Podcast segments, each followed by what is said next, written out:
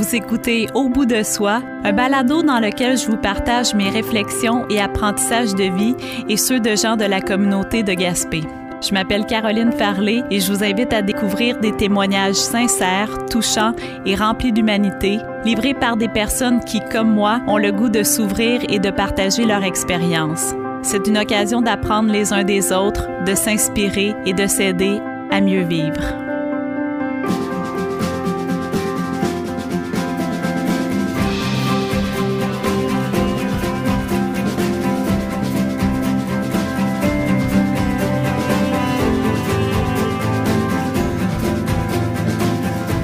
Bonjour tout le monde et bienvenue à un nouvel épisode d'Au bout de soi. Aujourd'hui, c'est vraiment spécial parce que je reçois quelqu'un qui est dans ma vie depuis, je vais dire, euh, possiblement 16 ou 17 ans parce qu'on se base sur l'âge de, de, ma fille Juliette pour faire le calcul. Euh, c'est une femme que euh, les gens qui sont proches de moi savent à quel point elle est importante pour moi. C'est vraiment particulier aujourd'hui de la recevoir hâte de lui parler euh, et j'ai envie de vous dire que c'est quelqu'un qui est dans l'ombre, je dirais depuis euh, possiblement une grande partie de sa vie. Mais là, je suis tellement contente de mettre la lumière sur elle aujourd'hui parce qu'elle le mérite amplement. Alors, je reçois avec grand bonheur mon amie Nicole Sainte-Croix. Bonjour Nicole. Allô, Caro. Alors, je pourrais dire mon amie, ma confidente, ma, ma, deuxième, troisième mère. Je pourrais dire tellement de choses. Je pourrais dire que tu es la grand-mère gaspésienne de mes filles. Bref, euh, tu es à ce point importante pour moi, pour nous. Alors, merci beaucoup d'être là aujourd'hui. Ben, ça me fait plaisir. Je te sors un peu de ta zone de confort, hein? Ouais. T'es pas habitué d'avoir la lumière sur toi. Non, non. Mais en même temps, c'est pas de l'inconnu, ce qui fait que je devrais me, me, me retrouver euh, assez bien, ouais. assez confortable. Ouais. Exactement. Avant d'aller plus loin, j'aimerais ça que tu te présentes euh, à nos auditeurs. Je suis native de Fort-Prével. Euh, J'y ai grandi euh, mon enfance, mon adolescence, jusqu'à mon départ pour l'école. J'ai fait mon cégep à Gaspé mon université à Rimouski. J'ai un bac en travail euh, en adaptation scolaire et, et, sociale, un bac en enseignement Hmm.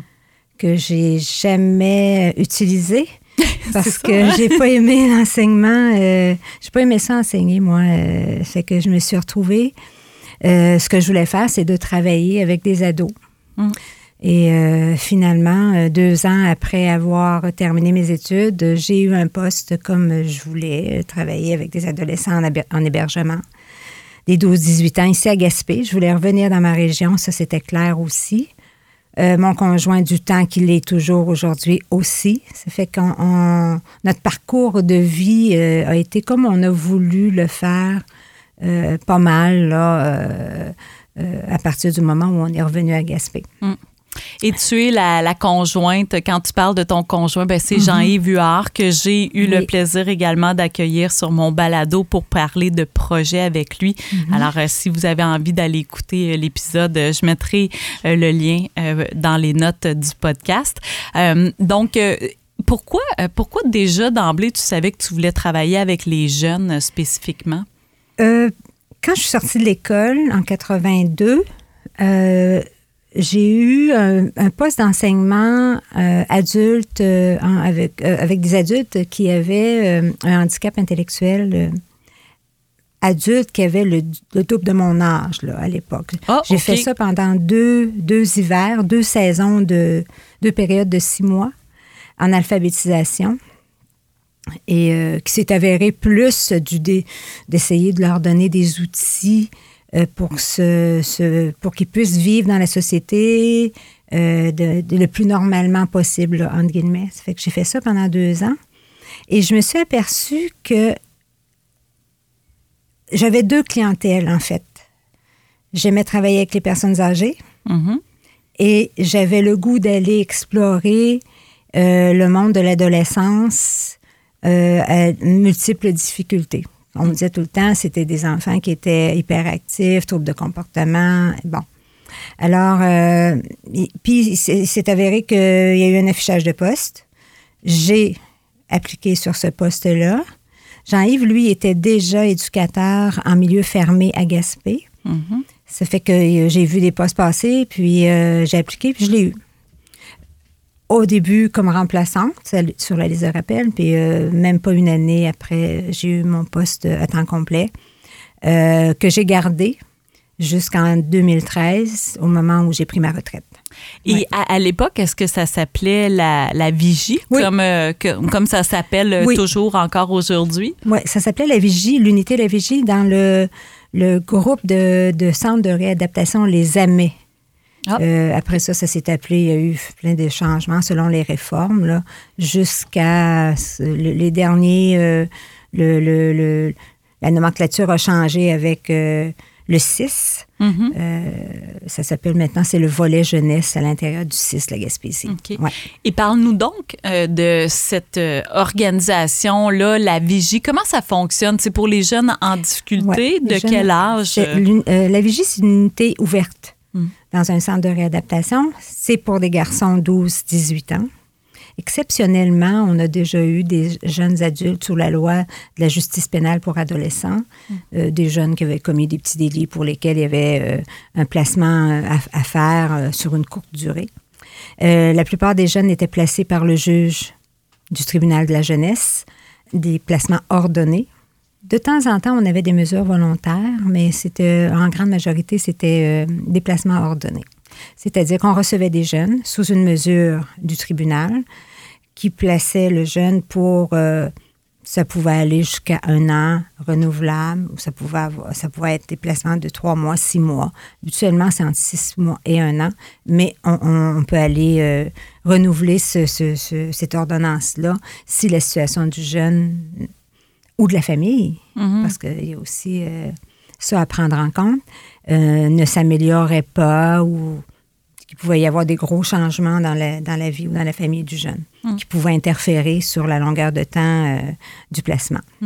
Et qui, quel, quel type de jeunes, quelles difficultés ils rencontrent pour se retrouver à la vigie comme telle? Ah, mon Dieu, il y a plusieurs, plusieurs possibilités, plusieurs causes. Euh, négligence, euh, euh, problèmes de santé mentale qui amènent des troubles de comportement parce que quand on rentre sous la loi de la... C'est la loi de la protection de la Ouais, jeunesse, qui ok, est une loi d'exception. Et quand tu arrives sous la loi de la protection de la jeunesse, tu as des articles qui, qui vont comme baliser le travail l'hébergement du jeune en centre de réadaptation. C'est euh, cette loi-là euh, est très normée. hein, Oui. Puis on travaille d'emblée avec des travailleurs sociaux, psychologues, qui sont déjà, eux, au dossier avant que nous arrivions sur le, le- dans le, le dossier du jeune. Ce qui fait qu'on a déjà en partant euh, une bonne idée de la situation du jeune, de sa famille.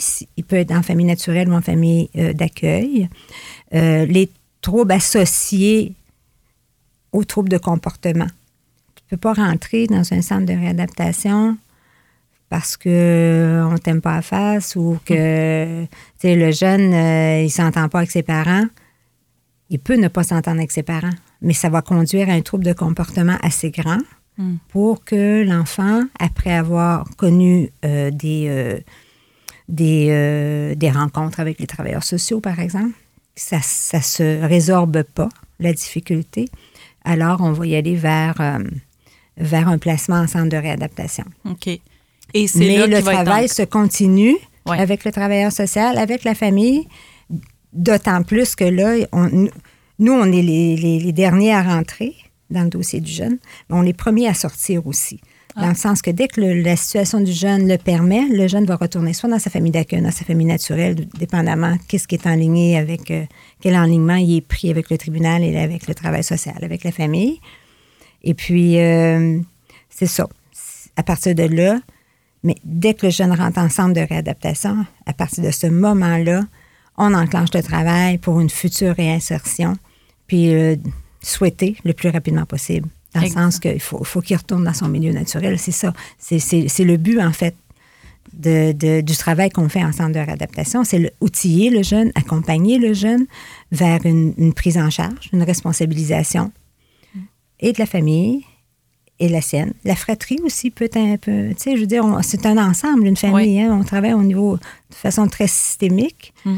Puis, euh, c'est ça. C'est, euh, C'est une période de transition, donc, pour que le comportement du jeune s'améliore et qu'il puisse réintégrer Ouais. sa vie au sein de sa famille. Euh, et, et à travers ça, Ouais. il va avoir, il peut aller à l'école. Nous, Oui. on, a un- on avait une classe à l'interne, mais il y en a aussi qui vont à la polyvalente. OK. Euh, ils, ont des, ils ont des sorties dans leur famille quand la situation le permet. Des fins de semaine, des congés Noël, des trucs comme ça. Mm. Des visites euh, de la famille au centre. Euh, il y a des discussions. On, on- on- on réunit la famille pour des discussions de cas, faire des plans d'intervention. Mm. On fait partie d'un ensemble d'intervenants, euh, euh, tout comme euh, le médecin, le, le pédopsychiatre ou le psychiatre, euh, la- le travailleur social, le psychologue. On travaille vraiment ensemble pour aider le jeune Mm. et la famille.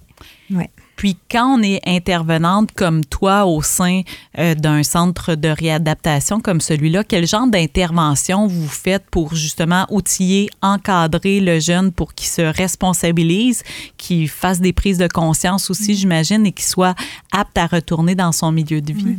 Euh, ben, chaque jeune a un plan d'intervention individualisé, personnalisé, euh, en lien avec la- la, cause. ouais. qui est là. Ça fait que euh, donner un exemple précis, ce serait, euh, euh, je sais pas moi, un, un jeune qui, euh, euh, ça fonctionne pas à la maison, il tolère pas l'autorité, euh, il veut faire un petit peu ce qu'il veut, ben c'est sûr que ça va créer des situations. euh, on, par- on peut parler de fugue, par exemple. Un Mm. jeune qui, qui a tendance à fuguer, qui à partir, de, euh, quitter le foyer sans donner de, de, De nouvelles. de, de nouvelles. Consommation de, de drogue, euh, des petits vols, des larcins. euh, Mm. Les situations sont, sont grandes. Quand ces situations-là sont, euh, sont couplées avec un, problème de santé mentale, le jeune peut avoir eu un diagnostic, par exemple, de, de trouble de, de l'humeur ou trouble de, je vais le dire, en TDAH. Oui. Euh, le G de la tourette, peu importe, le diagnostic qu'il a reçu, c'est à prendre au sérieux quand, en plus, il y a un trouble de comportement qui se dégage Mm. euh, de sa vie de tous les jours à la maison ou à l'école. Ouais. Ça peut, être, ça, peut être, ça peut être au niveau social avec euh, les amis, ça peut être euh, un, un dysfonctionnement comme ça, là, euh, qui n'est pas euh, encadré. L'encadrement est difficile. Euh, je me suis déjà fait poser la question par un juge euh, quand j'étais, je, je suis allée à la cour euh, une couple de fois. Euh, il me disait, Madame Sainte-Croix, est-ce que vous pensez que le jeune avec qui j'étais a, a besoin de- d'encadrement? Ben, j'ai dit, Monsieur le juge, avec l'expérience que j'ai, je pense que tous les jeunes ont besoin d'encadrement. Mm. À doser selon le besoin de la famille et du jeune. Mm. Puis je lui ai dit, je suis mère de famille, je le sais. Euh, on on s'en sort pas, là, tu sais. c'est- Non, non, ça fait partie hein, des Oui. besoins euh, d'un enfant. Là. Oui. Ouais. Ça vient avec le mandat quand on, Mm. est, on est parent. Puis les- il y en a qui l'acceptent. Il y en Mm. a que ça en prend plus, c'est plus long. On, ça demande plus de, de, de consultation. Mm. Puis, tu sais, euh, il y a des, on a des professionnels euh, en services sociaux qui sont, qui sont là pour ça. Mm. Euh, avec le goût puis l'intérêt de, de nous aider aussi, puis d'aider les familles. Puis nous aussi, on a besoin, quand on travaille de concert avec des intervenants de toutes de toutes souches, euh, de se faire conseiller. De, Eux, eux sont là depuis, ils peuvent être là depuis quelques années dans le dossier de l'enfant. Souvent, on prend des jeunes, nous, à partir de 12 ans, mais ils sont connus des services Mm. depuis plusieurs années. C'est ça. Ce qui fait que les intervenants sociaux, par exemple, qui ont gravité autour de ce jeune-là, de sa famille, ils ont beaucoup à nous apprendre Mm. sur la façon dont ils ont travaillé avec l'enfant, avec le jeune. Mm. Puis euh, l'enfant qui devient adolescent, et, et, qu'on doit guider, qu'on doit accompagner le plus possible euh, vers l'âge adulte. Nous, ils sortent de nos services à l'hébergement à 18 ans. Exact. Mm. Donc, ils sont techniquement des adultes. Oui. Ouais. Puis, des fois, sont, la préparation et on, vise le plus à les, à les préparer, bien sûr, mm. mais c'est pas évident. Oui. Ouais, ouais. Je t'écoute, puis clairement, tu sais, c'est pas un travail qui doit être facile au quotidien parce qu'à la base, euh, tu travailles avec euh, des jeunes qui ont des difficultés. Euh, quand même assez, assez importantes mm. parce que ça nécessite un placement. je me demandais pourquoi pourquoi avoir voulu travailler auprès de cette clientèle-là alors que tu aurais pu faire plein d'autres choses, mais c'est quoi ta mm. motivation euh, profonde en, dessous de tout ça? Ben, je me disais que moi, j'avais eu une, belle enfance, une belle adolescence. Euh, pas toujours carrée ou pas toujours euh, bien sablée, mais que je m'en étais bien sortie, puis que j'avais eu des parents qui me faisaient confiance beaucoup. Mm. Puis je me disais, crime, ça, j'ai quelque chose à faire là. Hmm. J'ai quelque chose à aller euh, brasser dans ce monde-là. Puis euh, j'ai pas été déçue. Puis je me dis tout le temps, tu sais, euh, bon, après, quand j'ai pris ma retraite, on me demandait, on me posait la question, tu sais, bon, qu'est-ce que tu retiens de, de, toutes tes années de travail, puis tout ça. Puis moi, je me disais, oui, j'ai choisi. Mais le travail m'a choisi aussi, je pense. Je pense qu'on a eu un le milieu de la vigie, j'ai jamais changé de milieu. Ben non, Il y a eu beaucoup d'évolutions à travers euh, les années en, centre de réadaptation à Gaspé, les unités, la rade, tout ça. Mais moi, je suis restée à la vigie parce que c'était là mon monde. C'était là où je me, je me, suis, je me sentais le plus ancrée hmm. à réaliser quelque chose. Hmm. Puis on, on sauve pas le monde, on sauve pas le monde là. Tu sais, on peut pas sauver tout le monde. Ouais. mais quand même un petit peu, non? Il y a quelque chose qui reste, qui revient. Ah, OK. Parce que sur le moment, euh, le jeune qui, quitte, qui a fini son placement, qui sent qu'il a fait une bonne job, hmm. OK? Puis qui sent que. Ah, il se débarrasse de nous autres, c'est sûr. il se débarrasse de ce monde-là. Parce que c'est très encadré. Ben oui, c'est ça. Euh, il y a de l'encadrement là-dedans, puis il y a de la procédure. Euh, c'est pas comme dans une maison ordinaire. C'est pour ça que quand un jeune rentre, il faut qu'il apprenne à, faire, il faut qu'il s'engage, il faut qu'il se responsabilise pour mm. sortir, pour retrouver une vie plus normale, entre guillemets. Mm. OK? ce que je disais, c'est que je sentais que j'avais quelque chose à donner, quelque chose à recevoir aussi. Parce que, veux, veux pas, il y a des jeunes qui n'apprendront pas. Puis, puis ça, on le sait, ça. On ne peut pas forcer personne. On peut pas. Euh, mm. Puis on le, on le voit, ça. Quand on veut plus que le jeune veut pour lui-même, on, se garoche dans le mur direct. Comme c'est le cas dans la vie en général, je viens de, réaliser ce que tu voulais dire, c'est que on peut pas sauver quelqu'un qui ne veut pas se sauver lui-même. Non. Hmm. Puis on rentre pas non plus le matin au travail en disant bon aujourd'hui euh, c'est avec lui que je mets tous mes efforts puis laisser les dix autres de côté. Non, c'est pas comme ça ça marche. Hmm. Puis euh, on, puis on, c'est une communauté hein c'est un sang. On vit, on se lève, on déjeune ensemble, on les couche le soir, on fait des activités avec eux. Il y a quelqu'un là la nuit. Ouais. C'est une communauté. Mm. Fait que chacun a un rôle à jouer dans sa communauté, puis chaque jeune a un rôle à jouer dans sa vie. Mm. Euh, je m'attarde beaucoup au rôle qu'on a. Chaque personne, on a Moi, j'ai un, rôle, un rôle, mon rôle principal, le rôle de mère, de conjoint, de citoyenne. Mm. Euh, le jeune aussi, lui, a un rôle d'enfant, d'étudiant, de citoyen, euh, d'ami. Bon, chaque, chaque, chacun de ces rôles-là doit nous amener ailleurs, doit nous, euh, nous permettre de nous, de nous réaliser, de vieillir, de se responsabiliser, tout ça. Mm s'il y en a un qui ne marche pas, souvent les autres ne marcheront pas. C'est ça. Hein. Hmm. S'il y a un rôle qu'on ne peut pas accomplir comme il faut ou qui ne nous. Euh, qu'on brise, qu'on n'arrive pas à aller au bout, Mm. ça va avoir des répercussions ailleurs. C'est pour ça que les humains, les femmes, les hommes, ont- comment je pourrais dire, on, on est voulant, on est euh, des fois trop. Ouais. Pour, pour remplir nos rôles, des fois c'est comme trop. Mm. Mais euh, puis là, je- puis des fois, c'est, c'est- on, on rentre dans le mur quand même. Ouais, c'est ouais. ça. C'est pas simple, là, Non, euh, pas tout simple. ça. Ouais, Il n'y a pas de mode d'emploi non, Non. plus. Puis tu sais, c'est une évolution. Mm. Nous sommes en évolution comme, comme intervenants, les jeunes, les parents. C'est ça, c'est, selon ce qu'on veut Mm. bien euh, dans, dans ce processus-là? C'est, Mm. c'est pas simple. là. Mm. Non.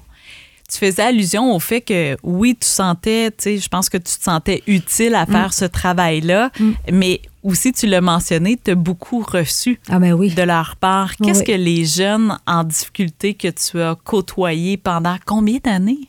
28 ans et demi. Ben, c'est énorme, là.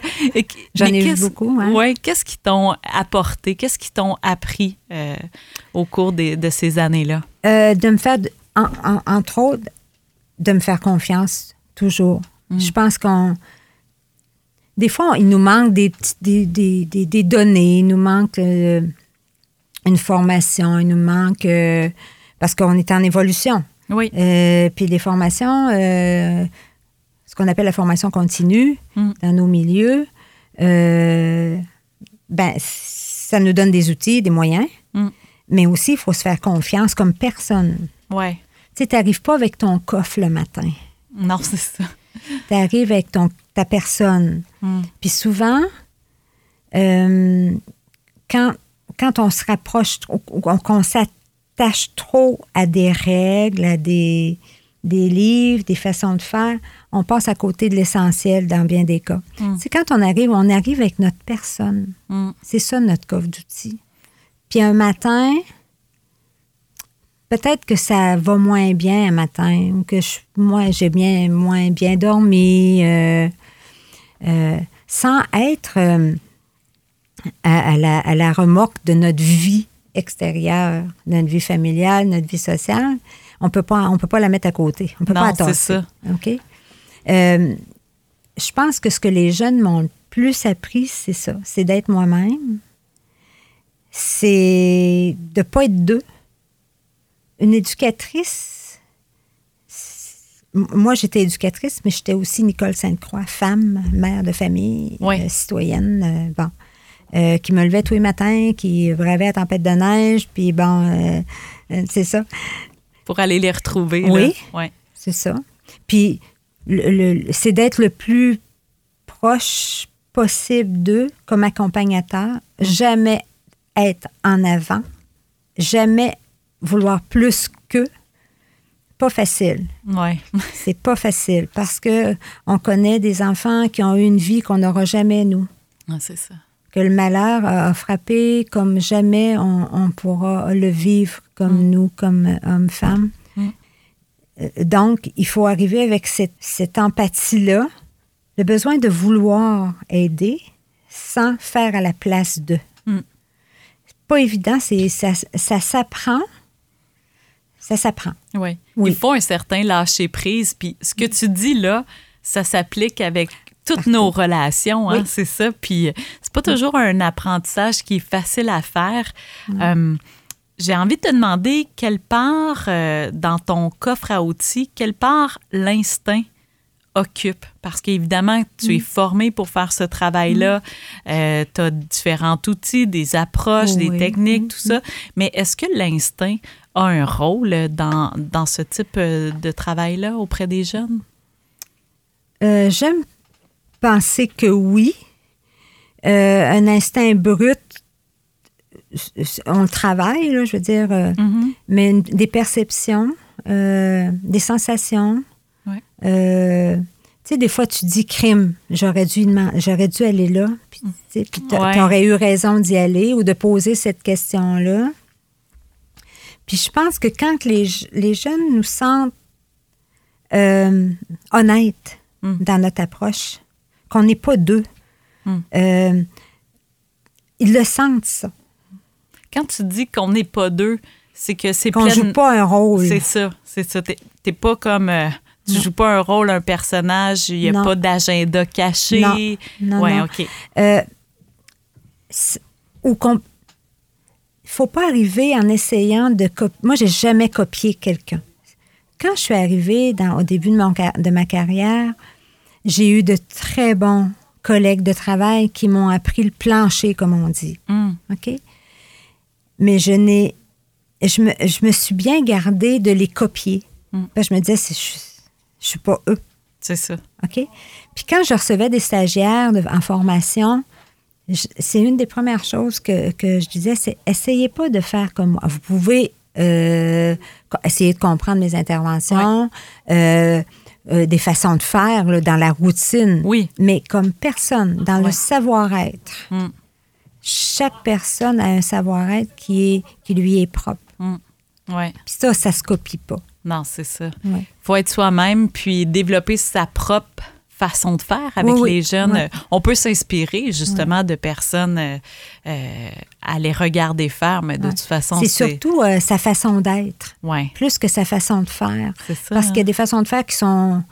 On n'inventera pas la roue, là. C'est uniforme. Mm. Mais tu peux appliquer cette façon de faire-là uniforme à ta façon, à la façon, euh, à ta façon propre, Mm. ta propre couleur. Puis ça, c'est- puis ça, c'est important aussi parce qu'on était six éducateurs. On avait un chef de service. Il y avait euh, du, du personnel euh, euh, entretien, veilleur de nuit, cuisinière. Bon, on, fait, on formait une équipe oui. tu sais. Chacun avec sa couleur. Ça fait des beaux mélanges des fois. là. Oui. Euh, mais c'est ça qui est intéressant de faire aussi. Mm.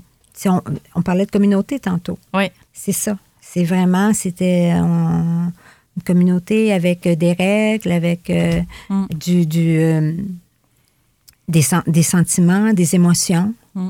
On travaille dans l'émotion. Puis on est nous. Des êtres euh, émotifs. là? Oui. Oui. Puis il faut pas négliger ça. Faut, euh, c'est, euh, ça serait un peu aliéné qu'est-ce qu'on est comme personne. Oui. Mhm. Euh, J'avais envie euh, de te demander si, ben, en fait, je me doute un peu de la réponse, mais la place que la famille, les amis, les gens de façon globale occupent dans ta vie, euh, moi, je l'observe de, beaucoup depuis que je te connais. Je veux dire, euh, tu sais, si- je voulais euh, t'inviter sur mon balado, c'était vraiment pour, parce qu'à mon sens, te consacrer ta vie aux autres. Parce que c'est, Ouais, je mal. pense que, puis t'en as aidé des gens, tu en aides encore aujourd'hui à plein, à plein d'égards, euh, de plein de façons différentes. Euh, il faut aimer le monde là, pour ça. Oui. Oui. Puis je te dirais aussi, il faut s'aimer. Ah oui. Parce oui. que je pense que si je m'aimais, ben je m'aime. oui, oui, je m'aime. je changerais des morceaux des fois. Mais d'a- d'abord et avant tout, c'est ça. Hmm. Faut être pense bien que- avec soi-même. Oui, Oui. Parce que pour être. Puis moi, j'aide les. J'aime ça. Mm. Euh, même avant d'être à la retraite, je me, je me réservais du temps, là, tu sais, pour euh, faire un peu de bénévolat. Euh, euh, T'as du bénévolat, t'as as deux sortes de bénévolat. Tu as du bénévolat, ben moi, selon ce que je pense, là. Euh, t'as un bénévolat qui est, euh, qui, est- qui est pas un travail. Exemple, je fais du bénévolat euh, de façon communautaire, Mhm. puis je fais du bénévolat de façon plus personnelle auprès de personnes. Donc, Euh, pas encadré nécessairement mm, mm, par une organisation qui est à la recherche de bénévoles. Pour- non. OK. Ouais. Ça, ça peut se situer euh, dans un espace d'une organisation euh, publique euh, de santé ou de services sociaux, ça, ça se peut. Euh, comme je, je vais rencontrer une dame là, euh, au Monseigneur Ross, euh, avec la pandémie, ben, je, je suis bénévole au Monseigneur Ross. Mhm. Euh, je vais rencontrer une dame, passer une couple d'heures avec elle par mois, je vais jaser puis tout ça. Mm. Euh, je fais aussi de l'accompagnement en fin de vie. Ça, ça ça n'a aucune mesure avec d'autres sortes de bénévolat. Ouais. Euh, je fais du bénévolat à la friperie communautaire de Gaspé, qui pour moi, c'est c'est, euh, ça m'énergise parce que c'est pas pareil. Mm. Quand je vais, je vais en, fin de vie, c'est euh, c'est un regard intérieur. Je, je, je, me regarde à l'intérieur aussi beaucoup, comment Mm. je réagis face à une personne qui est en fin de vie. Ouais. Euh, avec ma madame, c'est plaisant. Mhm. C'est- parce que le, le bénévolat, c'est aussi du travail. C'est un travail bénévole. Oui, on n'est pas rémunéré On pour, n'est pas mais rémunéré, Ça veut pas dire qu'on travaille pas mais fort. ça ne veut pas dire qu'on travaille pas fort. Ouais. Tu sais, à la friperie, on, on a du travail. Ça nous demande de l'énergie, mais en même temps, on est une belle équipe. Tu sais, Ouais. ça... Puis on sait que euh, c'est un besoin aussi. Mm. OK? Accompagner une personne en fin de vie, c'est, le, c'est de, de donner euh, du temps pour la famille. La famille qui est peut-être éloignée, euh, qui a besoin de répit. Euh, madame la- que j'accompagne, c'est, c'est vraiment du bonheur. Euh, on rit, tu sais, puis on, on jase, puis bon, on Mm. va dîner ensemble. Je, je- je vais dîner avec elle de temps en temps. Tu sais. Mm. T'as plusieurs formes de bénévolat. Je ne suis pas fan du bénévolat d'estrade ou de glamour, comme je l'appelle. c'est pas très glamour. Mais c'est ça, c'est pas moi. Tu sais, Je veux Ouais. dire, je, je- c'est- ça m'apporterait rien de plus, je pense pas, que ce que j'ai présentement. Qu'est-ce Ouais. que ça m'apporte présentement? Ça revient à Euh. dire un peu ce que je disais d'entrée de jeu. Hein? Tu, tu- tu fais tout ça dans l'ombre. euh, Ouais. Je pense pas que les gens cherchent nécessairement, en fonction de leur implication, à avoir la lumière sur eux.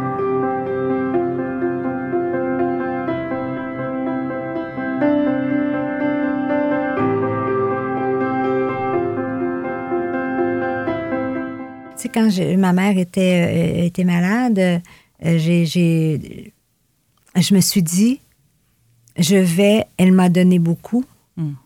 C- Je suis là à cause d'elle, à cause de mes parents, à cause de- Puis, je, je vais, je vais prendre ce temps-là, le temps qui me reste avec elle, pour vivre pleinement avec elle. Puis c'est ce que j'ai fait parce que Mm. pendant des années. Puis là, je me disais, c'est le- c'est un juste retour.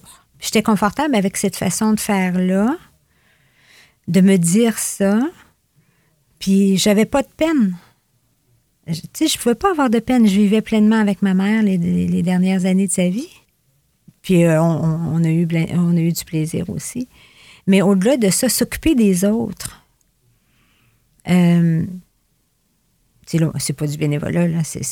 Non, c'est, de, de l'amour, c'est de, c'est, de prendre soin, c'est de, de, se gaver de, de, belles émotions, euh, pas toujours heureuses, pas toujours joyeuses, mais comment elles nous remplissent, elles viennent nous, nous, nous, nous fortifier, nous... euh, c'est vrai, c'est... euh, puis dans les dernières années, dans les 12, je te dirais, on est dans les 12, 13 dernières années, c'est ce que j'ai vécu le plus intensément. C'est... euh, c'est tout ça. Puis, c'est, puis, euh, puis ma mère était en, CHSLD, ça fait que j'ai connu des gens, euh, autant des résidents que des familles, que des, des travailleurs, travailleuses, dévoués, dédiés pour les... Puis c'est ce que c'est vraiment c'est ce qui m'a donné le, le, le goût ou le l'assurance que ma mère, comme tous les autres que j'ai côtoyés depuis des années, que je côtoie encore, on leur donne, on, on a besoin de leur donner, ils nous redonnent aussi beaucoup. Puis ils sont bien. Ils sont bien, bien soignés. euh, C'est un Ça. grand partage, tout ça. Puis euh, je suis contente que tu es allé là par toi-même parce que je voulais qu'on qu'on souligne le fait que tu as consacré euh, ta vie professionnelle, entre autres, aux jeunes. Et ça, c'est ta- la facette professionnelle parce qu'au plan personnel, je veux dire, tu es dans la vie de tellement de gens, euh, je trouve, de plein de générations. Mais effectivement, tu as été, euh, à mon sens, là, une fille exemplaire auprès de tes deux parents euh, jusqu'à leur dernier souffle.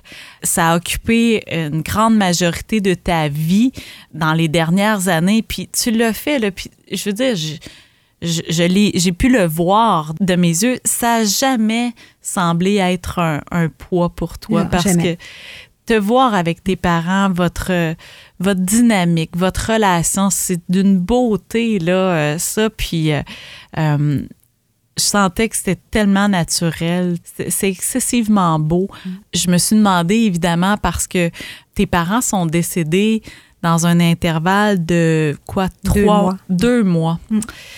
Ouais. Puis, euh, je me souviens, on s'attendait que on- ta, ta mère avait des problèmes de santé depuis un moment. Puis, je pense qu'on s'attendait tous un peu que ce soit elle qui parte Oui. en premier. Oui, oui. Et finalement, ça a été ton père Ouais, contre toute attente. vraiment, vraiment. Et deux mois plus tard, ta mère, Mm. euh, tout ça s'est passé là, tout juste avant la pandémie. Oui, une semaine avant le déclenchement de Ouais. la pandémie euh, pour maman. Ouais. Ouais. Et est-ce que ça a laissé un vide dans ta vie après qu'il soit parti? euh, euh, puis ensuite, le confinement, tout ça, là, Ouais. donc tout- a basculé Ah là, oui, dans la vie de tout le Ouais. monde. Comment tu as vécu ce moment-là après avoir été aussi proche d'eux Mm. en termes, euh, oui, de proximité, mais en termes aussi, tu sais, le, le- le temps que ça prenait dans ton agenda personnel, tu sais, c'était, significatif, Mm. là, euh, euh, et, et très beau, mais ça change une vie, Ah là. oui, oui.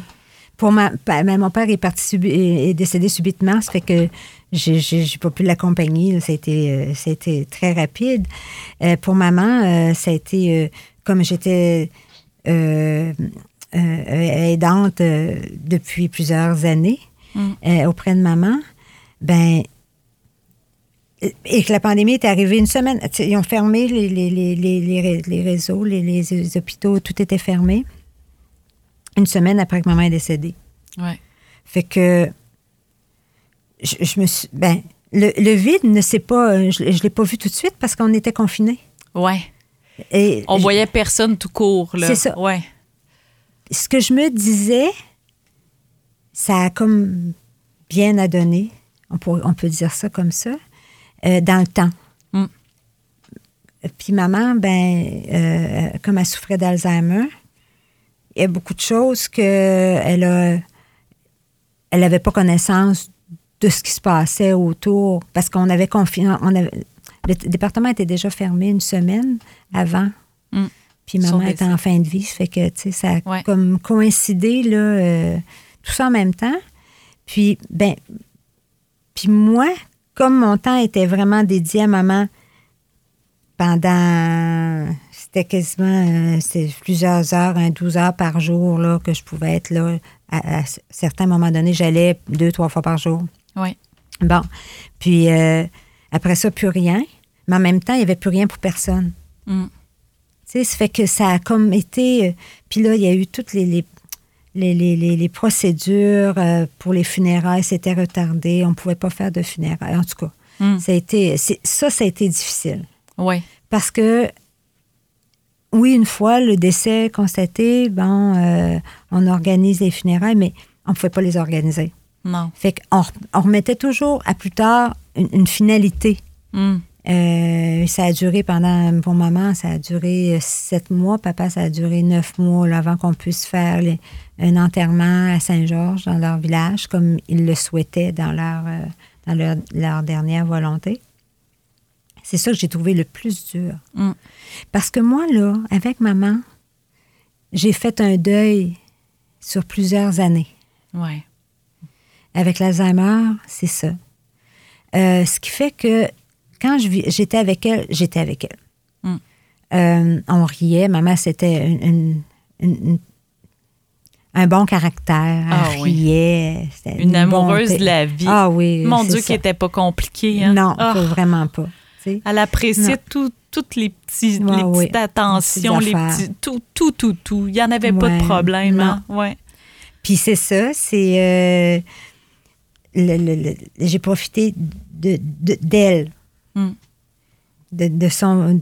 De sa présence. De, sa présence jusqu'à la fin. Mm.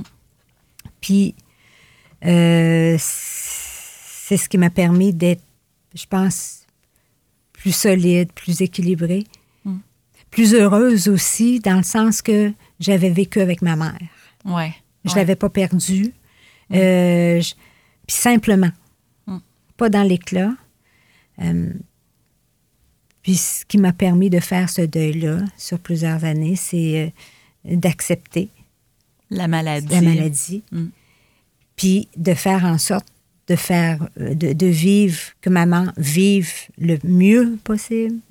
Le plus longtemps, on n'a pas de contrôle là-dessus. Le mieux, oui, on a du contrôle là-dessus. Mm. Euh, puis c'est ce que, ce que j'avais décidé de faire. Euh, mon frère et ma sœur, qui vivent à Rimouski, ben ils venaient de temps en temps, je leur donnais des nouvelles. c'était, ça a été un peu plus difficile pour eux de, le, départ de, nos parents. Hein, mm. Mais en ce qui me concerne, euh, et puis j'irais même jusqu'à dire, je l'ai déjà dit, là, que je, je, suis contente qu'il soit décédé. Contente, enfin. Tu vas terminer ta phrase, le mot va comprendre. oui, oui, euh, Mais la vie a bien fait les choses. La vie a bien fait les choses qui partent avant euh, cette, la, pandémie parce que mon père, il n'aurait pas compris qu'il ne pouvait pas aller voir ma mère. Mm. Puis ma mère, dans sa compréhension de, le, petit moment, les petits moments euh, d'éclaircie dans, sa, dans son quotidien, elle n'aurait pas compris non plus. Non. Euh, puis c'était. on sait ce, ce qui s'est passé par la suite. Il y en a je pense qu'elle serait morte, euh, mon père serait mort d'ennui, ma mère aussi, de, de, de, chagrin. Hmm. Ouais.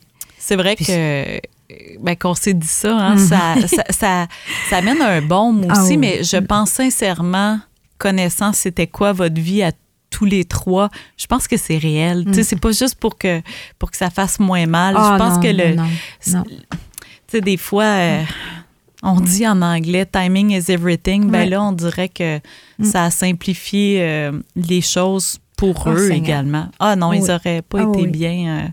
Euh, ça, c'est sûr. Puis toi non plus, là, mon Dieu. Être si mm. proche et si loin à la fois après avoir passé ton quotidien pendant tellement d'années auprès d'eux. Mm, oui, franchement, puis, là. Puis je, rencontre des familles euh, qui, ont, qui ont vécu à peu près la même chose que moi à quelques semaines d'intervalle, tu sais, euh, euh, après le, décès de mes, parents. Puis, on se dit ça, tu sais.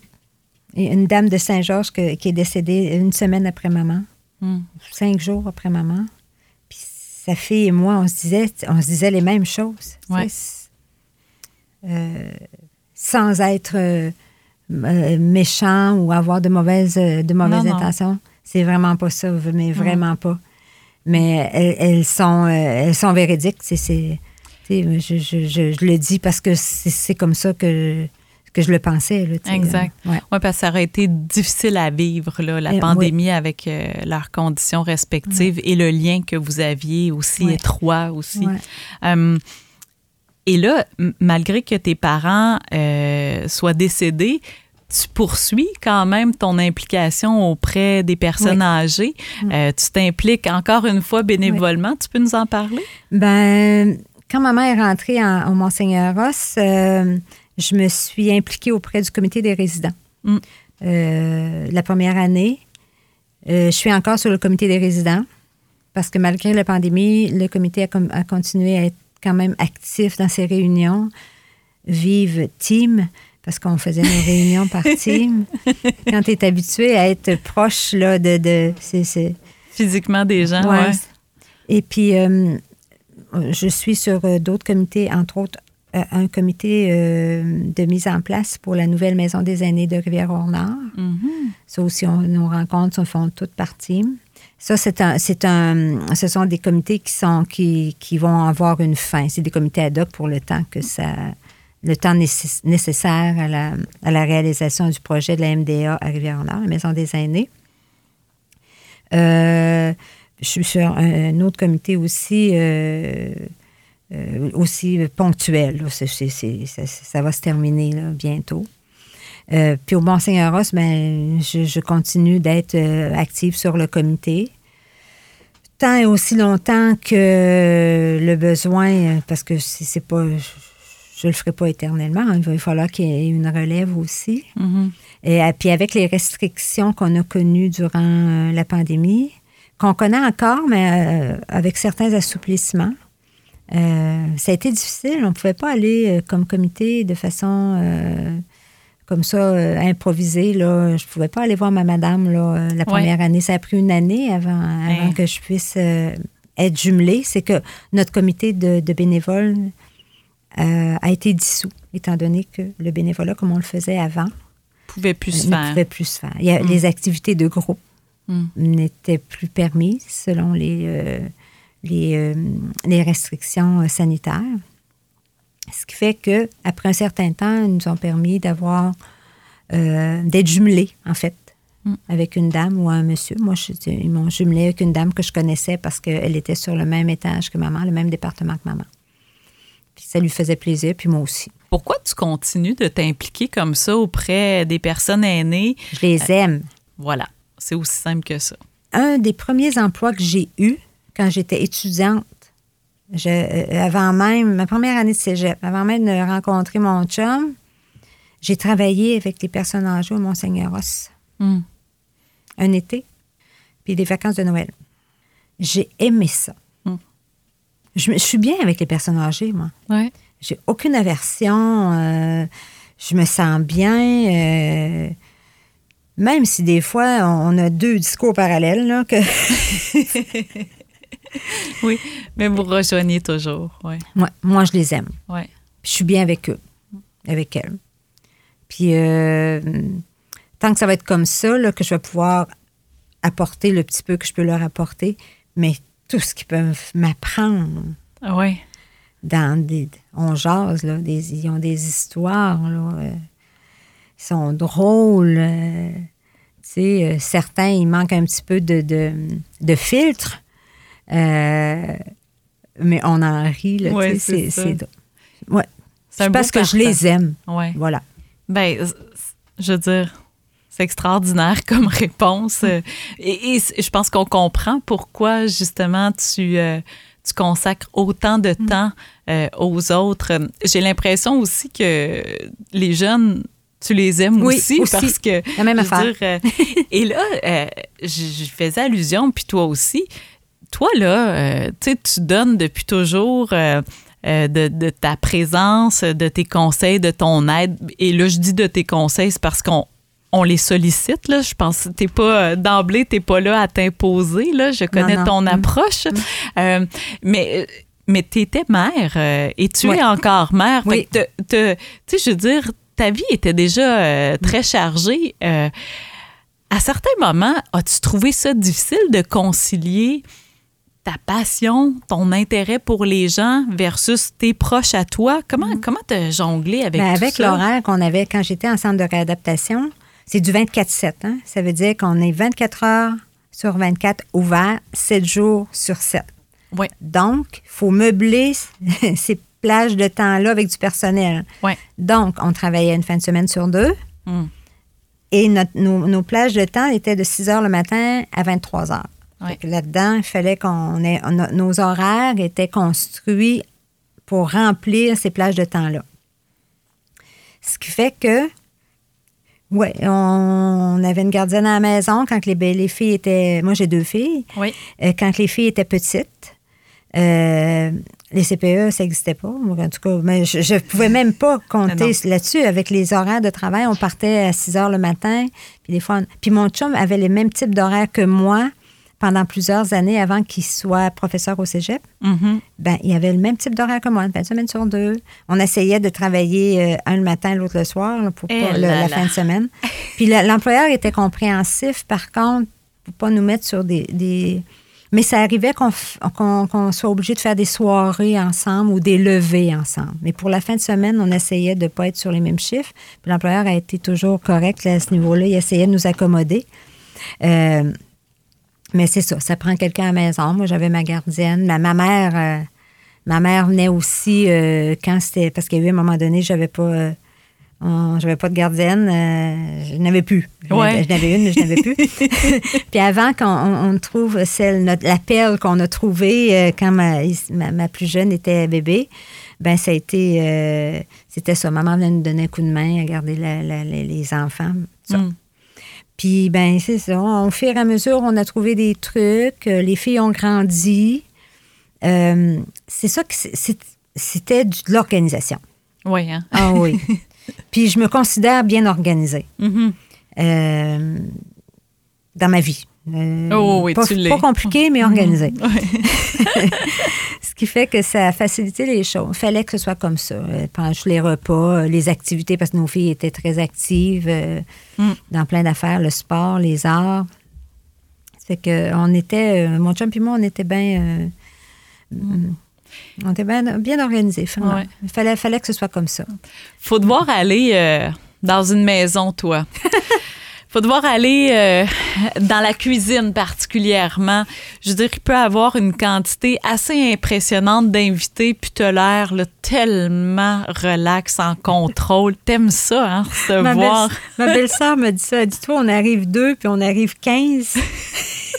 C'est comme c'est la même affaire. On dirait qu'il n'y a pas de différence. Maman était de même. Ah oui, hein? Ma Ah, c'est de ta là, mère que tu prends oui. ça. C'est ça. Ma mère, là, on arrivait chez nous, chez, dans ma famille. Mm. euh, il pouvait y avoir de la, de la- le frigo, il pouvait recevoir 20 personnes Hum.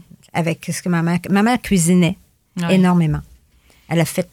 Elle a travaillé à l'école d'hôtellerie de, de Prével pendant une partie de sa vie de fille. Oh, Oui, oui, elle était, elle était pas enseignante, elle, elle- elle y travaillait avec les enseignants. OK. Puis maman, c'était euh, c'était une squiddly diddly aussi. Elle faisait des mains partout. euh. Ben, je, je pense que je retiens ça d'elle. Et j'aime ça. Ouais. Ben oui, ça paraît. Là. Puis c'est bon. Ouais. C'est thérapeutique, hein, cuisiner. Ouais. Moi, j'aime bien cuisiner. Ben moi, je vois un lien, une suite logique, tu sais, parce que euh, nourrir les autres, hein, tu Mm. les nourris euh, avec ton âme, mais aussi avec euh, en, en les, en les accueillant chez toi, en leur euh, offrant le repas. Mm.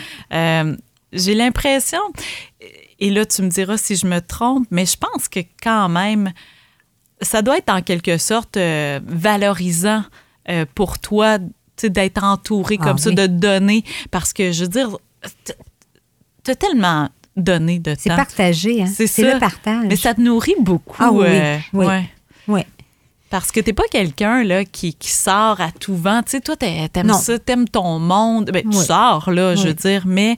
Je suis euh, bien chez nous. Oui, c'est ça. Oui. Mais avec des gens Avec aussi. Tu sais, t'as pas peur de la solitude non plus. Non. Mais, euh, tu sais, moi, je te dis ça parce que de mon point de vue, on a. Tu sais, des fois, on se disait, mais là, euh, on, on était mal pris, nos familles sont loin. Puis là, tu sais, ah, on, va, on va demander si Nicole et Jean-Yves pourraient nous aider avec les filles. Puis, tu sais, on, on avait peur de déranger, mais c'est ça qu'on se, on se dit souvent ça, mais je veux dire, mes filles arrivent chez vous, sont chez elles. Ah oui, c'est clair.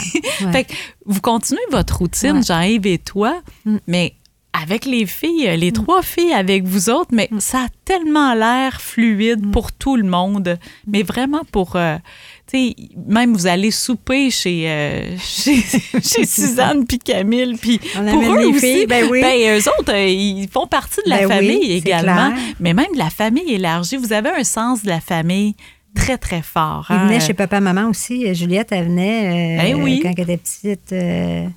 Ah oui. oui.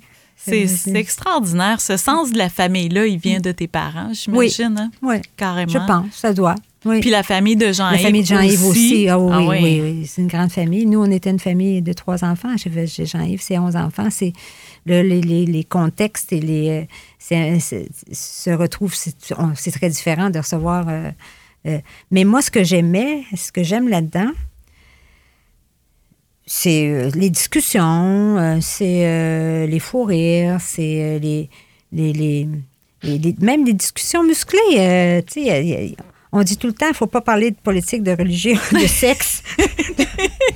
Il y a une liste de sujets à éviter en famille. Hein? ouais, mais en même temps, on se retrouve toujours. hein, Ouais. Mais Fort que euh, nous, il faut en parler pareil. ben, c'est ça. Puis c'est ça qui fait aussi, c'est ce, ce genre de situation-là qui font que on aime être ensemble. Hum, oui. Tu sais, euh, il peut y avoir des accrochages. Euh, on n'est pas parfait. On est euh, avec mes filles, c'était pareil. euh, euh, mes filles sont très rapprochées, ils ont 18 mois de différence. Oui. C'est à un moment donné dans la vie, l'évolution d'une famille, ben c'est pas tout le temps. Linéaire, Non. mettons. non. ouais. Puis Ben, il faut faire avec, je veux dire. Mm. c'est euh, puis on s'aperçoit des fois, on fait des erreurs, bien sûr. Mm. Puis on essaie de les corriger ou de ne pas, les- de, de pas les refaire. Euh, ça se peut qu'on les refasse. Ben, c'est ça. Ben oui. Ouais. Tu sais, ça fait pas de nous euh, des gens euh, euh, avec des proportions, avec des, des inégalités ou des déséquilibres. Au contraire. Ouais. Moi, je me, je- moi, je me considère. J'ai 65 ans, OK? J'ai eu des hauts et des bas dans ma vie, mais je me considère comme équilibrée, euh, émotive aussi. Ça fait partie de la job en passant, d'être d'être sensible à l'autre. hein. Oui. Euh, Non, c'est pas un défaut, euh, Non. forcément, là, la, Non, la non, non, non. sensibilité. Parce euh, que sans ça, si on n'est pas sensible, ça ne veut pas dire d'hypersensibilité puis de broyer à tout coup, là, Mhm. mais de, de- d'être, d'être reconnaissante de ça, de reconnaître, tu sais, le, le- le- quand on a, oui, qu'on a une sensibilité, puis que c'est ça qui fait en sorte aussi qu'on est capable d'aller plus loin. Mm. Euh, quand, quand que- des fois, je, je- je disais, bon, comme je fais euh, de l'accompagnement fin de vie, Mhm. euh, souvent, je me fais dire, ah, je sais pas comment tu fais, moi, je serais pas capable. Puis je- moi, je respecte ça. Oui. Puis c'est ce que je dis. Ben, c'est pas donné à tout le monde, Non. là. Ouais, c'est pas tout le monde qui se sent à l'aise avec ça. Puis tu sais, de- ma mère faisait de l'Alzheimer. Mm. Tu sais, euh, elle m'a toujours con- reconnue. Il y a une fois, elle, elle- elle pensait que c'était ma cousine. Ben, je dis, mais ça reste dans la famille, c'est pas grave. elle m'a dit, elle dit, oh, je pensais que c'était. Je la nommerai pas, là. Ben, je dis, ça reste dans la famille, c'est c'est pas grave. On passe à, on passe à d'autres choses. Sais? C'est euh, d'avoir cette sensibilité-là Mm. pour, pour avancer, comme personne. Mm. Tu sais, moi, je me connais quand même assez bien. Oui, c'est Oui. ça. Euh, j'ai eu cette, euh, je peux pas dire une chance, de, de pouvoir avoir un travail à la vigie qui nous demandait de faire des introspections Mm. sur ce qu'on était comme personne. Euh, vivre avec nos défauts puis nos qualités. Euh, T'arrives pas là avec un, un, blindé, là. Non, mais tu sais, non. C'est, comme je disais tantôt, on n'a pas de coffre d'outils, on n'a pas de protection. Mm. Il faut s'en faire parce qu'on on travaille avec des gens qui sont des- des enfants, des adolescents qui sont meurtris par la vie comme on ne le sera jamais, nous. Mm. Donc, il faut, il faut se protéger. C'est des protections. Puis être sensible. Mm. C'est ça. C'est, puis c'est, ça, c'est la vie qui, qui- Puis avec les personnes âgées, c'est la même chose. hein.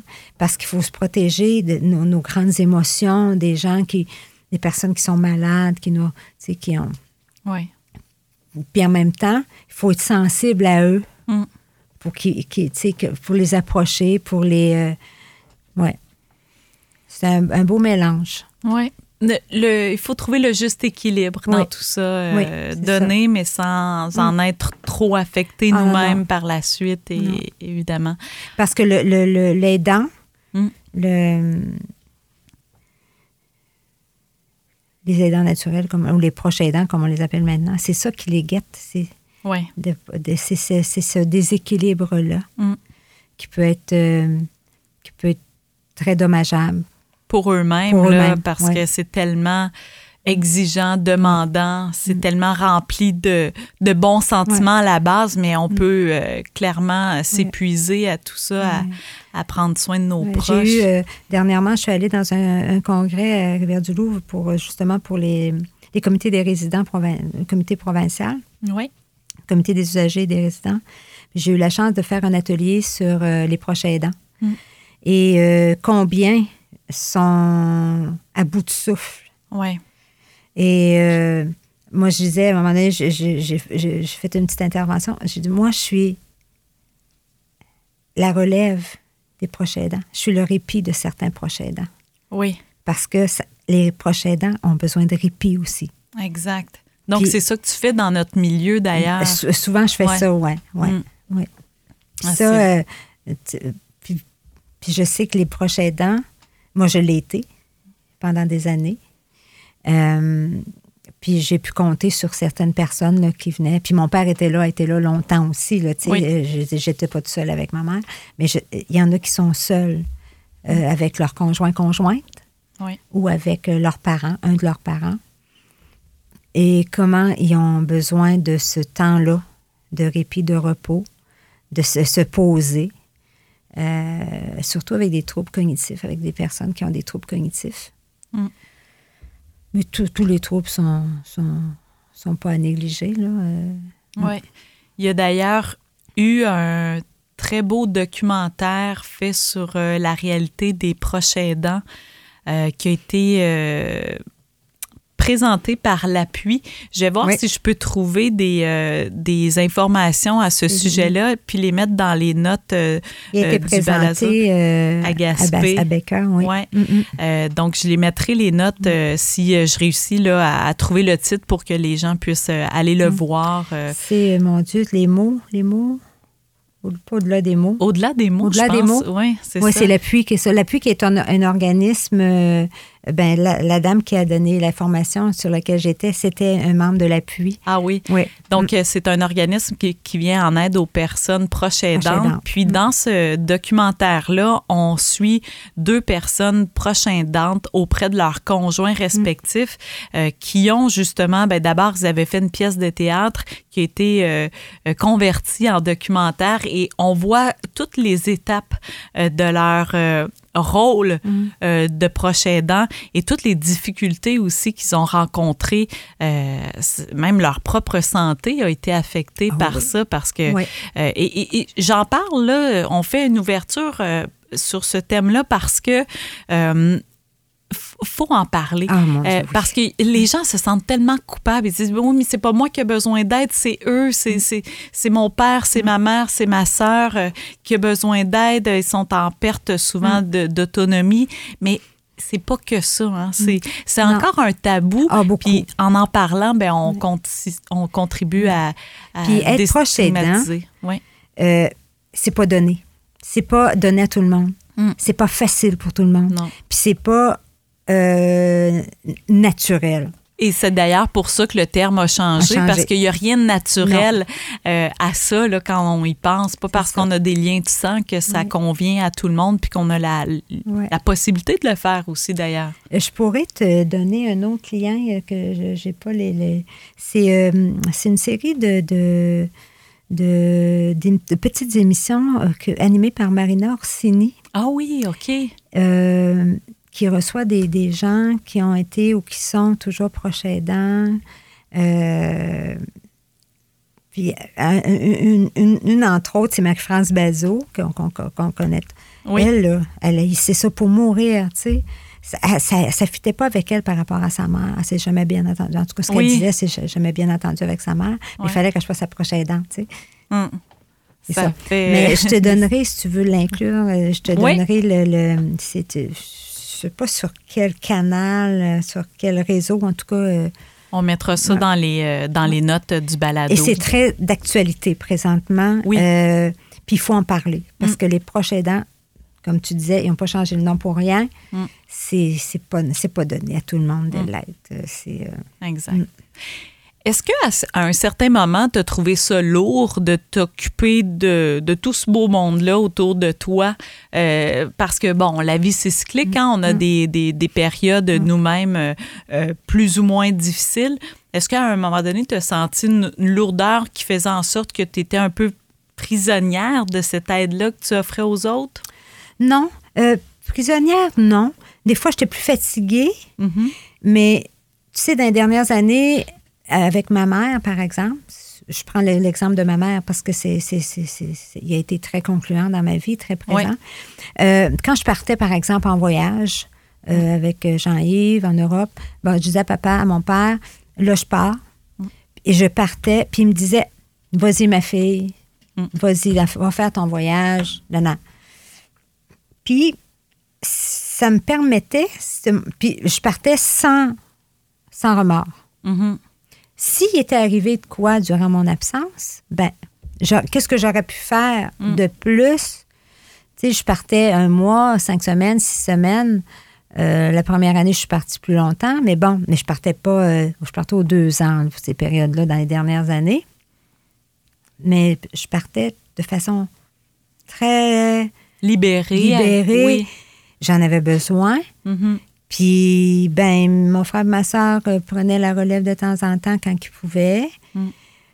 Mais j'ai jamais eu de. J'ai jamais regretté ou eu de remords Mm. d'avoir le- d'avoir d'être partie. Mm. Mais non, c'est parce que là, c'est. euh, Mais est-ce que je me trompe en disant que quand même, il y a eu une réflexion puis un cheminement à faire? Parce que, euh, de mon point de vue, surtout euh, dans les premiers que tu as fait, Mhm. j'ai l'impression que, puis d'après moi, Jean-Yves a dû contribuer justement à, à- à te sortir de cette zone de confort-là. Parce qu'on le disait, hein, toi, tu es une, t'es une femme qui aide Mm. euh, auprès des siens.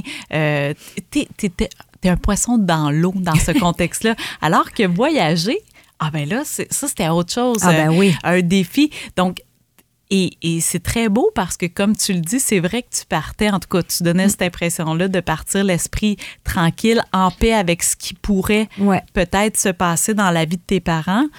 Mais est-ce que ça a été un apprentissage ou Ah, ben c'est oui. venu? Oui, hein, Ah non, OK. c'est pas ça non plus, c'est pas naturel. Non, non, non, non, non, non. Oui. Euh, non, il a fallu. le- le- les, les premiers temps, là, ça a été. euh, euh, oh non, j'étais. Oui, oui. Il fallait que je me, me- que je me. Comment on dit Que je tu me parles? que je me parle, que j'accepte ça. Mm. Que même chose pour euh, mes filles, que, que je vois pas mes filles pendant. euh, Oui, oui, c'est vrai. et euh, puis là, ben, je suis grand-mère. Ça fait qu'écoute, les, les- petits se sont ajoutés à tout ça. Mm. Euh, là, on part cette année. là C'est sûr que là, tu sais, quand tu vois pas ton, comme mon petit Québec, mais là, c'est sûr que je le vois pas aussi souvent. Là, j'ai j'ai la chance d'avoir ma fille à Gaspé depuis deux ans avec mes, mes deux petits-fils, son conjoint. Euh, en plus, pas loin de chez nous. Euh, ça, ça, c'est euh, c'est un, un bonheur euh, que je pourrais jamais euh, quantifier. Oui. Euh, mais ça, oui, ça s'apprend. Puis moi, là, j'ai pas voyagé quand j'étais jeune. hein. Non, hein? j'avais pas d'argent de un. Mm. Puis euh, que les enfants sont. Après ça, c'était l'école. Mm. Puis euh, bon, tout le reste. C'est que comparé à, comparé, comparé à Jean-Yves, qui lui avait voyagé pour le sport, puis pour. Mm. pour- Il a voyagé toute sa vie. il a voyagé toute ouais. sa vie, lui. euh, Ouais. C'est plus en longs. lui que Oui, qu'en oui. toi à la base. Donc, de Ouais. voyager sur le tard, en Ouais, quelque c'est sorte. ça. Ouais. Mm. Moi, j'étais la première de la, de la famille et Jean-Yves était le cadet, le plus jeune. Fait que. Ah, c'est ça l'affaire. Oui, c'est ça. C'est à cause de ça. Non, non. Euh, mais c'est ça. C'était. euh, Moi, j'avais, d'autres, euh, d'autres intérêts. Mhm. Puis, Ouais.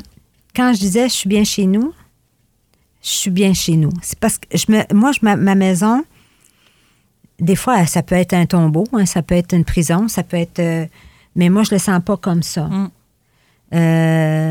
Des fois, j'aimerais être, des fois, j'aimerais, j'aimerais être ailleurs. Tu sais, on a, on a des, des fantaisies, on a des, des désirs, des envies. Mm. Mais je reviens toujours à ma maison. Ouais. Mais c'est vrai qu'on est bien le chez vous. C'est le noyau, hein? Ah oui. Puis, euh, Ouais. mm. Mm. moi, je suis née dans la maison de ma grand-mère. Ah oui, OK. Ouais. À Saint-Georges? Oui, OK. la maison, n'existe plus, elle a été détruite. Mais je suis née, moi, dans la maison. Je suis pas née à l'hôpital. OK. Puis je me suis toujours dit ça. J'ai l'impression que je suis groundée, là. Mm. Euh, ma mère était là, ma grand-mère, puis une autre, ma tante, là, qui c'était des, qui- c'est pas des sages-femmes, mais ils rôdaient autour avant que le médecin puisse venir parce que je suis née dans une tempête de neige. Puis euh, les routes étaient fermées. C'était euh, pas comme aujourd'hui. Ton deuxième nom, c'est-tu Blanche? Non, Émilie. C'est-tu Émilie pour vrai? Non. Parce- OK, parce que là, je me disais, ben là, euh, Blanche, c'est la sœur d'Émilie Bordelot, Oui, oui, mais euh, non, c'est la, La fille. La fille. Ouais. ouais. Non, non, c'est ça. Mais euh, puis j'ai l'impression que ça m'a toujours groundé de revenir. Euh, quand la maison de ma grand-mère a été détruite, c'était une partie de mon cœur qui est partie. Là. Ah oui. Ouais, ouais, oui, oui, oui, oui. Mais c'était une vieille maison, ça fait que c'est Ouais. ça. Hmm. Ah, Voilà. mais je trouve ça intéressant parce que j'aime croire à ce genre euh, de lien-là, Ah ouais. de signification-là. Je me dis, en tout cas, ça me fait du bien d'y croire. Ouais. Puis on dirait que je trouve que ça, ça cadre tellement parfaitement avec tout ce que tu nous as partagé. Puis une maison, hein, ben, la maison de ma grand-mère, j'ai grandi là. Mm. Euh, jusqu'à ma, ma soeur. ma soeur est, est venue au monde deux ans après moi. Euh, parce qu'on habitait Gaspé. Mais moi, j'avais. C'était mon royaume. Hmm. Ma grand-mère avait un petit chien. Et euh, j'étais la seule à pouvoir cueillir certaines de ses fleurs à l'avant de la maison. OK. J'étais la seule enfant, petit enfant, mais les, les- les- les adultes n'avaient pas le droit de les ramasser. C'était juste toi. Moi, moi, parce que là, je me, puis j'ai des photos en noir et blanc, je, je ramasse des fleurs. J'avais un oncle qui était handicapé physique, euh, qui n'était pas en institution, mais que ma, ma grand-mère a éduqué. Elle, a appris- elle lui a appris à lire, à écrire. Oh. Parce qu'avant, les gens étaient soit placés ou soit gardés à la maison, mais plus souvent gardés à la maison. Ouais. Mais lui, il, était, euh, il ne pouvait pas marcher. Mais il avait toute sa tête. Fait qu'il a appris à faire des mots croisés. On faisait des. Puis moi, c'était mon. Sa chambre, c'était Ali Baba, la caverne d'Ali Baba. Euh, il y avait toutes sortes d'affaires parce qu'il marchait pas, il se traînait. Que- ouais. mais puis ça, là, ça m'a donné. c'est c'est- c'est, euh, je, me, je me suis toujours sentie forte quand je pense à ça. Pourquoi? Je sais pas. C'est parce que on- j'avais un univers. Hmm. La maison de ma grand-mère, c'était, comme je disais, mon royaume. C'était un univers. C'était. euh, il y avait des petites chambres en haut. Mais ma tante, j'avais, j'ai- ma, ma plus jeune, ma tante, elle a sept ans de différence avec moi. Oh oui. Oui. Tu sais, ce qui fait qu'elle me laissait jouer dans ses colliers, Hmm. dans son maquillage quand j'étais plus vieille. Euh, que j'avais 7, 8, 9 ans, là, parce que j'étais tout le temps chez ma grand-mère. Hmm. Mes parents partent en voyage, moi j'allais chez ma grand-mère. C'est ça. C'était un repère dans Ah ta oui. vie, cette Oui. euh, maison-là, et justement les Oui. gens qui l'habitent, euh, forcément. Oui, Ouais. oui. Puis ma grand-mère, c'était une force tranquille aussi. Euh, une une force, la, la mère de mon père. Elle a eu euh, 15 enfants vivants. Hmm. Fait c'était une, une déterminée, euh, une, une battante, une travaillante manière. euh, les femmes de ce temps-là, euh, c'était des travaillantes. euh, ouais. Puis quand je pense à elle, c'est ça, là. C'est, cette force-là. Elle est décédée fait longtemps, là. Mais, euh, ouais.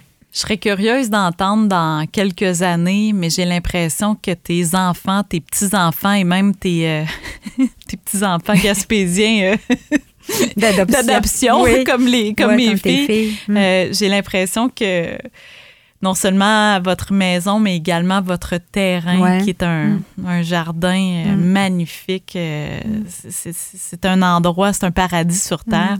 J'ai l'impression que vous avez transmis ça aux- à vos proches, Jean-Yves et toi. Ouais.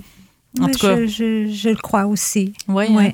On leur demandera dans quelques années. là. Peut-être même qu'aujourd'hui même, ils pourraient le mentionner, mais Mm. on, on leur mettra pas des mots dans la bouche. Mais en Non. tout cas, j'aime à penser ça aussi. Ça pourrait. oui. Euh, Oui. Ben, e- est-ce que, euh, est-ce que la façon de occuper ton temps a beaucoup changé depuis que, bon, tu es à la retraite depuis quoi, euh, plus que 9 ans maintenant, Mhm. Euh, tes parents sont décédés. Bon, là, tu le mentionnais quand même, tu as tes petits-fils, ta fille, ton ouais. gendre auprès de toi depuis quoi? Euh, ça va Deux- faire ça deux, deux ans. ans, ouais. Oui, c'est ça. D'ailleurs, euh, vous pouvez écouter le balado en compagnie de la fille de Nicole et Jean-Yves, Isabelle Huard, qui parle justement du fait qu'elle elle est partie de Montréal pour revenir en région. Euh, donc, euh, je mettrai également le lien de ce balado-là. Vous allez voir que tout est dans tout dans la vie. Ah, oui. Et euh, donc, donc là, tu as la chance d'avoir ta, ben, une partie de, de- de ta famille. Il y a aussi Stéphanie qui, elle, ton autre fille est à Québec, est nouvellement maman avec son conjoint Manu. Et donc, tu, tu occupes ton temps de quelle façon maintenant qu'il y a eu ces changements-là au cours des dernières années? Ben, euh, je te dirais que je lis beaucoup plus. Hmm. Puis ça, c'est quelque chose que ça? je faisais beaucoup avant, lire, Ouais. que j'ai mis de côté euh, par le travail, puis ben, plein de raisons. Puis tu sais, quand tu travailles comme euh, moi en services sociaux, on a des lectures imposées, hein, des rapports, des ci, des ça. Des études. des euh, études de cas, Ouais. euh, euh, des volumes de consultation. Bon. Mais la lecture pour le plaisir, là, ça a été- puis depuis le- la pandémie, ben écoute, j'ai retrouvé le plaisir de lire. Mm. Et, et ça, ça j'aime ça. Mon Ouais. chum est un bon lecteur aussi. On, on Ouais. lit pas mal euh, tous les deux. Puis, mais pour le reste, je te dirais que euh, je vais pas plus au restaurant que j'y allais. Je vais, euh, je- on a eu la chance d'a- d'avoir quelques spectacles. euh, Mm. euh, Ensemble. Je voyage plus. Mhm. J'ai appris à voyager, en fait. Mm. Euh, et j'ai pris plaisir aussi dans toute mon insécurité. C'est ça que Jean-Yves disait, moi, t'es insécure. Ben oui. Ben, c'est- c'est- tout ce qui est nouveau peut, peut créer une insécurité, Tout à fait. mais pas paralysante. Je, Oh, t'as foncé pareil. oui, oui, oui, oui. Je, je me suis débrouillée, je me suis dit. Mm. Ma mère, elle disait, ça se fait par du monde. Oui. c'est vrai. tu sais. Ouais. À partant de C'est là. bien euh, oui. Puis, euh, ben, c'est ça, j'ai- introduit dans ma, dans ma vie d'autres types de bénévolat, comme la friperie. Oui. Euh, j'ai été. euh, j'ai été. euh, une de mes amies qui m'a approché, ça ne te tenterait pas? Ben oui, ça me tente. Mm. Je vais aller voir. Je, je- pour le reste, mes, mes- je m'occupe de mes petits-enfants, ça, beaucoup. Puis euh, j'aide un coup de main à ma fille aussi, à, à travers euh, les horaires de travail, tout ça. Mm. Puis euh, ma fille de Québec aussi. Oui. Pour le reste, c'est. je suis chez nous avec mon chum, puis on fait des choses. On essaie de faire plus de choses ensemble, mais on est, on est différents. Oui, vous avez des intérêts. Ben, vous en avez des communs, là, mais c'est vrai que vous êtes euh, différents. Puis je pense Ouais. que ça fait la force euh, de, Ouais. votre, euh, de votre couple, d'ailleurs. En tout cas, moins, euh, vous vous complétez tellement bien, c'est incroyable. Je l'ai toujours soutenu Oh. sur ses voyages au long cours. Oui. Puis euh, même si je sais, là, il repart là, pour quelques mois, même si je sais que, bon, je, m'ennuie, ben, je vais m'ennuyer. C'est sûr, je m'ennuie. Je ne suis pas une ennuyeuse, par contre, parce Mm. que je, je pallie avec d'autres choses. Mais euh, c'est, c'est, c'est, c'est- j'ai pas, euh, j'ai pas d'autorisation à lui donner, Hum. comme je me suis fait dire des fois par d'autres, euh, d'autres amis. Je sais pas comment tu fais pour le laisser partir. Mais je ne le laisse pas partir. C'est, lui, là, tu sais, c'est... euh, Il peut puis j'ai toujours été comme ça depuis qu'on est ensemble, puis ça fait 46 ans qu'on est ensemble. Ouais. Euh, des hauts, des bas, euh, euh, des bons. ben, la vie fait que on a, a fait que on s'est retrouvés plus proches qu'éloignés Oui. dans, dans toutes sortes de moments difficiles, heureux. Mm. On, a des, on a des parcours de vie pas singuliers. Euh, puis on se, on se rattache, on se retrouve là-dedans. Mm. On se supporte. Euh, on s'accompagne. Mm. Après tout ce temps. Puis euh, on partage beaucoup. Oui. Ah, On vous êtes tellement Mais en beau. même temps, on a nos, chacun nos côtés. Vous nos avez affaires. vos vies euh, respectives aussi, vos projets Oui. propres à vous. C'est ça. Euh, Qu'est-ce que je te souhaite pour l'avenir, euh, ma belle amie? Que je puisse faire ça longtemps, longtemps, longtemps. Oui, hein? Oui. Parce que, sérieux, t'es, t'es tellement comme... Je te trouve tellement équilibré, puis zen, tu sais, puis t'es rarement dépassé. C'est, beau à te voir aller. euh, donc, que ça dure. Pourquoi tu penses que j'ai pas de lave-vaisselle? j'en ai jamais eu. Mais là, là, tu me poses la question, puis c'est pas la première fois que tu me le demandes, mais j'arrive pas à faire le lien dans ma tête. Mais semble que ça complique juste plus la vie. Mais c'est vrai que vous avez pas de la vaisselle. Mais t'as Je- Jean-Yves, là, mais... Oui, oui. Mais j'ai jamais voulu en avoir. Des fois, j'aurais aimé ça, là, tu Ah sais, ouais. quand quand on a une Surtout grosse gang. puis 15 bon. et plus, là, Mais ouais. on l'a fait en gang à ce moment-là. C'est vrai. Ce qui n'est pas négligeable. Comme, Mm. euh, mais je me suis, me- me suis toujours dit, c'est le moment qui me permet le... Moi, je, je m'arrête pour réfléchir. Je prends du temps pour réfléchir. Puis c'est pas anodin. Quand je fais la vaisselle, que je suis tout seul dans ma, en avant de mon évier, je réfléchis. La mécanique, elle se fait. là, la, la vaisselle, elle se lave, tout ça, mais la tête est... euh, Hmm. Je, je gère mes affaires, je m'organise, euh, je réfléchis à quelque chose que j'ai fait que j'ai pas aimé, ou, une parole que j'ai dite que j'ai pas aimé, un comportement que j'ai eu que j'aurais pu changer, ou quelque chose que j'ai tellement bien réussi que je suis contente, c'est mon moment. Puis, avec mes filles, mes filles, ils me disaient tout le temps Pourquoi t'as pas acheté de la vaisselle ben, J'ai dit Si j'avais eu un lave-vaisselle, on ne serait pas en train de discuter, on n'aurait pas géré, on n'aurait pas réglé des choses. Ouais. On se serait pas chicané, on se serait pas, on n'aurait pas eu de moments euh, de, de, de rire. euh. Donc, un moment d'introspection et de partage faire la vaisselle, finalement. Ouais. M'expliquer comme ça, je comprends Oui. mieux, mais je me dis, il me semble qu'il aurait pu avoir d'autres activités. Mais je vous trouve bon. Je vous trouve bon en 2022 de ne toujours pas avoir de la vaisselle. Ouais. Mais ça en dit beaucoup sur vous, d'ailleurs, à quelque part. hey, Nicole, je t'ai pas présenté, mais question est claire. Arrête donc, toi. Ben oui. Fait que là, ben, ça va être à brûle ouais. pour point. C'est c'est quand même un peu le concept. euh, Et euh, le concept, c'est question courte, réponse courte. Mhm. Mais des fois, je vous fais parler en plus parce que ça m'intrigue trop. tu tu me connais, je te connais aussi. Ben oui, je sais bien. OK. Euh, donc, t'es prête? Oui. Qu'est-ce qui te fait décrocher ou qui te ressource le plus? Ce qui me fait décrocher, euh, euh, la- ben, pas la, compa- bon, la compassion, la façon de voir les gens sans les dénigrer, sans voir le bon côté. Comme euh, la bienveillance, en quelque sorte. Euh, ouais, ouais. Des, des- des bons sentiments, Ouais, finalement. ouais. OK. Euh, quel est le livre qui t'a le plus marqué et pourquoi? Oh mon Dieu. Ah. Et puis t'en as lu, là. Je sais, Oui. je sais que c'est une difficile, là. Euh, récemment que j'ai lu, ça a été euh, L'enfant vieillard, Hum, de Francine Ruel. Francine Ruel. L'histoire avec son fils. Oui. Ouais. Et aussi, il y en- j'en ai un autre, c'est Un café avec Marie. Ah, de, de Serge, Bouchard. que un, un personnage que, que j'écoutais régulièrement ses émissions. Mm. ouais. On s'ennuie de, de ses réflexions et de sa voix. hein. Ouais. Heureusement, il y a Ah oui. plein de traces de tout ça. c'est une bonne chose. Ouais. Ton truc beauté ou hygiène de vie préféré? Mon truc beauté, c'est du rouge à lèvres. Ah oui, Moi, hein? je me maquille pas. Ouais. Mais là, t'en as pas? T'en as-tu? Je l'ai mangé. Ah! À force Non, de parler. j'en avais pas mis. OK. Euh, je me maquille pas. Euh, Mais le rouge à lèvres, c'est comme ton rouge petit... à lèvres, euh, oui. ouais, ouais. c'est ça. Mais Mm. le truc beauté, écoute-moi, il faut que ça soit simple. Ouais, ouais. Tu sais, mes cheveux, c'est lavé, porté. Mm. je, je- je- de temps en temps, je vais chez l'esthéticienne. Mais je- moi, il ne faut pas que ce soit compliqué. OK. Je ne demanderai pas la, la fréquence. Non.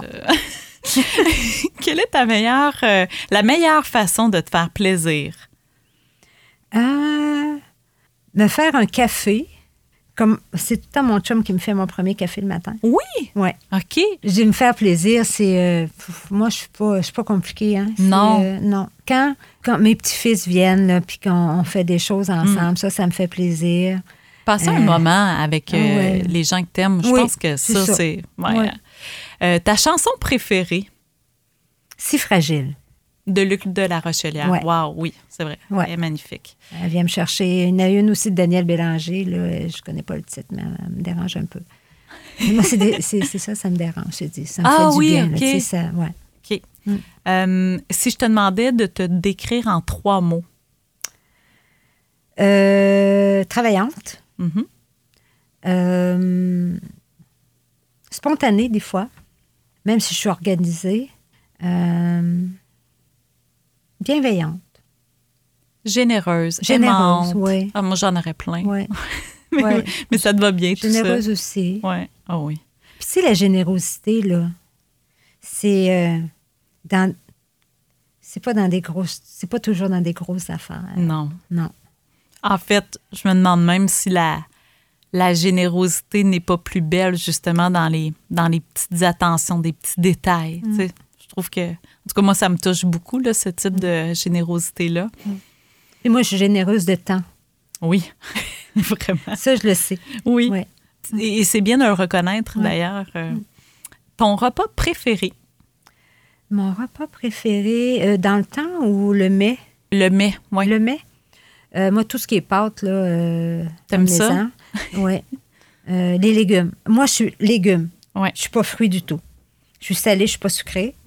Mais amenez-moi un plat de légumes, Euh, chaud, mijoté, mélangé. Et ça, j'en mangerais. J'en fais toujours beaucoup plus d'ailleurs parce que je sais que je vais les manger réchauffés. J'aime ça. ouais. Qu'est-ce que tu fais pour gérer ton stress? Pas rien en particulier. Je te dirais, je le gère euh, parce que ça paraît pas, mais je peux vivre du stress. Euh, tu le caches bien, c'est oui, vrai. Oui, oui, oui, oui j'en vis. Du stress, euh, euh, je sais pas, je fais quelque chose qui va me changer les idées. Hmm. Euh, tricoter, euh, lire, marcher, cuisiner, Ben oui. Oui, jouer dans mes fleurs, En fait, quelque chose qui va capter ton attention ailleurs que sur. euh, passer aspirateur. Tu sais, je veux dire, c'est... Finalement, il y en a des choses. oui, oui. T'es-tu bien stressé, finalement? Non, mais c'est des, tous des moyens que- qui sont à ma portée. Oui, pas exactement. cher, qui me permet de, de dépenser. Parce que c'est une dépense, hein. euh, Le stress. Le stress, oui, c'est ça. De dépenser, mais dépenser autrement. pour l'évacuer, Oui, c'est- je ouais. comprends. Mm. Ton loisir préféré? La marche. Oui. Active, là, tu sais. Mais j'aime, comme je te dis, j'ai réappris à lire. J'aime travailler de mes mains aussi. Mm. Dessin, Oui. Oui. Oui. ça, j'aime bien. Et finalement, de quoi es-tu reconnaissante dans la vie? Euh, d'avoir une chose que j'ai. euh, d'avoir, premièrement, mes enfants, mes petits-enfants en santé. D'avoir la santé. Parce que je suis capable de faire des choses parce que je suis en santé. Tu sais, je veux dire, puis je l'entretiens le mieux possible. Euh, d'avoir pu avoir mes parents aussi longtemps dans ma vie. Parce que on connaît des gens qui, qui ont perdu leurs parents très jeunes.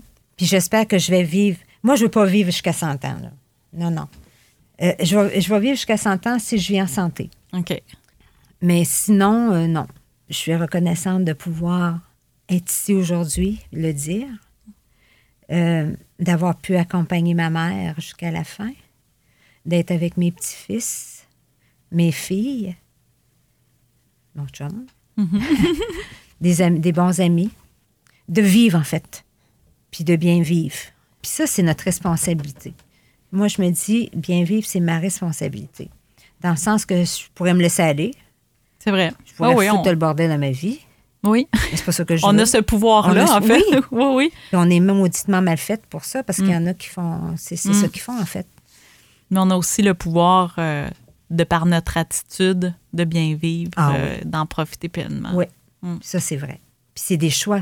C'est des choix qu'on doit faire. En réadaptation, quand j'étais avec les jeunes, c'était quelque chose on- que moi, j'utilisais beaucoup. C'est le, t'as, t'as des choix dans ta vie. Tu- Quand tu fais un mauvais choix, tu t'assumes. Puis euh, c'est dans tous les sphères de la vie. Mm. Dans tout, tout, pour tout, tout le monde. Ce qui fait que on choisit d'être ce qu'on est. On peut choisir d'être pire. On peut choisir d'être meilleur si on est pire. Mais on est, on est toujours face à des choix. Puis moi, ben, c'est ça. J'ai choisi d'être le mieux possible pour ma famille. Puis je pense que jusqu'à présent, je fais des bons choix. Euh, C'est comme je te disais tantôt, les réflexions, là, mon temps de réfléchir. Quand je fais un mauvais choix, là, ben, il faut que je réfléchisse. Là. Ben, c'est ça. Les deux mains dans l'eau de vaisselle. Ça fait une, une belle finale. Ah, ben, en tout cas, moi, je peux te dire que je suis reconnaissante de t'avoir dans ma vie, dans notre vie. Merci infiniment pour ce moment-là. Euh, franchement, pour une, une femme là, que j'ai sortie de son confort, tu fait ça euh, de façon très éloquente. Euh, J'en suis pas étonnée parce que je te connais, mais merci pour ton temps, merci pour l'inspiration et pour donner autant de toi. Franchement, tu fais tellement de bien autour de toi. Je voulais, je voulais te le dire et je voulais qu'on le dise. Bref, donc je te remercie infiniment. J'avais, pour conclure, j'avais une petite pensée sur mon babillard que j'ai eu pratiquement tout le temps que j'ai été travailleuse à la vigie. Et c'est? Et c'est euh, la reconnaissance, c'est la mémoire du cœur. Ah oui. Je suis tellement convaincue de ça. là. Puis Je suis reconnaissante. Je, je suis reconnaissante à la vie. hein. Qu'est-ce que ça veut dire pour toi, cette euh, citation-là? C'est que reconnaître, la, la reconnaissance, c'est être reconnaissant envers quelqu'un, Mhm. envers quelque chose, envers un groupe. C'est de ne pas oublier ce qu'ils ont fait pour nous, ou ce que la personne, ou ce que l'événement nous a, nous a procuré, pour pouvoir aussi le redonner. parce qu'on est, euh, on est plein de ressources. Plein de ressources. Wow. Bon, ben finalement, je pense que ça vient de battre l'eau de vaisselle. Les mains dans l'eau de vaisselle. Merci beaucoup, Nicole. Ben, ça m'a pour fait ce grand temps-là. Et euh, je vous souhaite une belle pause des fêtes parce que là, ben, je vais revenir en 2023 avec euh, d'autres épisodes. J'ai encore plein d'idées de gens à qui je veux parler. Il y en a beaucoup là qu'on est en train de booker. Euh, mais je pense qu'on va débuter également l'année en force en 2023. Alors euh, sur ça, je vous souhaite un excellent temps des fêtes. Prenez le temps de vous reposer. On y est allé à fond beaucoup, euh, souvent dans le cadre de la saison automnale, mais c'est important aussi de prendre du temps pour soi, de se reposer. Et on va se retrouver santé, j'espère bien, en 2023. Donc, euh, je vous souhaite une belle fin d'année 2022.